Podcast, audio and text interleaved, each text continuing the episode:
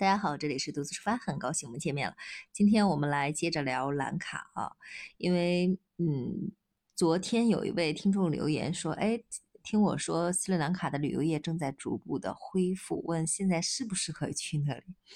我就强烈建议说，没有什么特殊的事情的话，千万现在目前还不要去，我们在。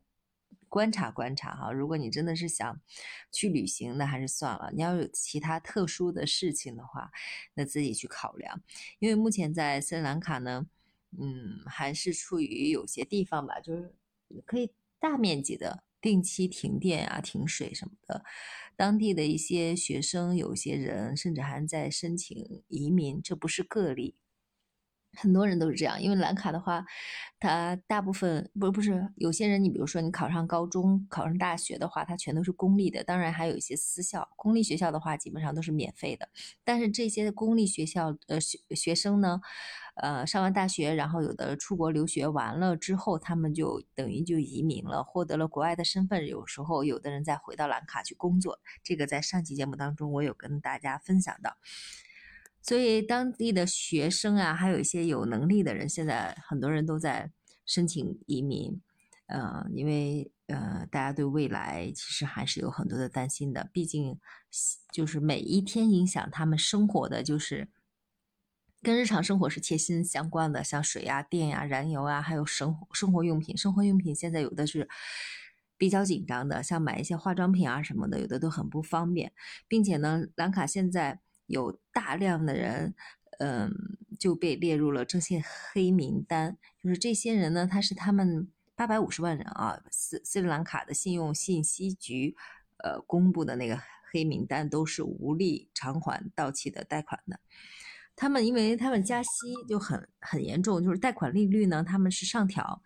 利率从百分之。八点五吧，上调到了百分之十八。像一些租赁的一些利率更高了，从十二调到了百分之三十四。这些必需品的价格都在猛增，但是他们的人们的薪水并没有怎么涨。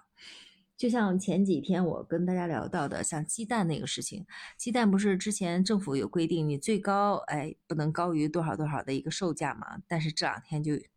又开始重新去制定这个价格了。他不说，他推翻他原来的什么鸡蛋价格，他就说，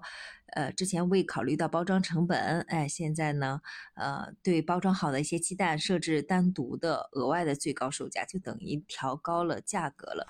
呃，整个养殖协会大家都，哦，都等于是，嗯，就默许了吧，差不多超市中当中每，呃，每一盒鸡蛋差不多十个的那个，根据大小。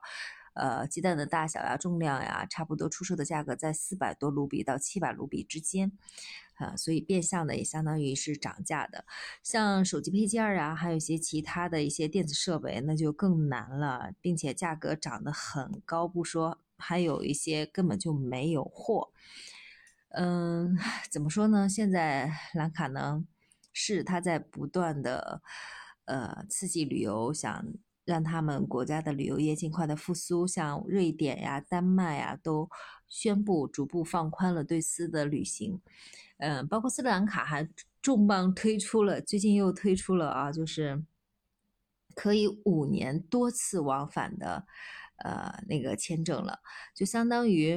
嗯，呃，我批准了三十五个国家，不是所有的，五年多次入境。就从单次的停留的话，你最长时间可以长达六个月了，这很厉害啊！五年多次的入境旅游签证，单次停留最长六个月了。之前是，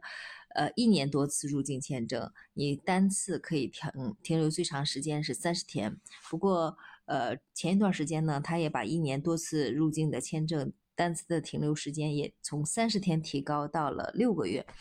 这一次又直接。开放了五年多次旅游签证，所以对于一些在兰卡做生意啊，或者其他，呃，有一些经常往来的这些人，还是挺方便的啊。是，但是这是一个怎么说呢？现在还是一个局势不太稳定的时候。像国际货币基金组织呢，他们一直在跟斯里兰卡在谈，据说也快要达成一些协议了，等于对斯里兰卡呢要进行一些。嗯，债务重组呀，债务重组的问题，日本也跳出来了，就等于等于说是斯里兰卡那边邀请他们吧。反正整个整个的话，嗯，都在都在进行当中，但是有有很多的不稳定。他们总理也督促他们各党赶快加快组建他们的国民议会啊，所以呃，目前他们国家是这样一个嗯情况啊，所以大家如果单纯你只是想去旅行的话，我个人的建议是，干嘛这么着急呢？是不是？好了，关于这期斯里兰卡的节目就先到这里了，我们下期节目再见。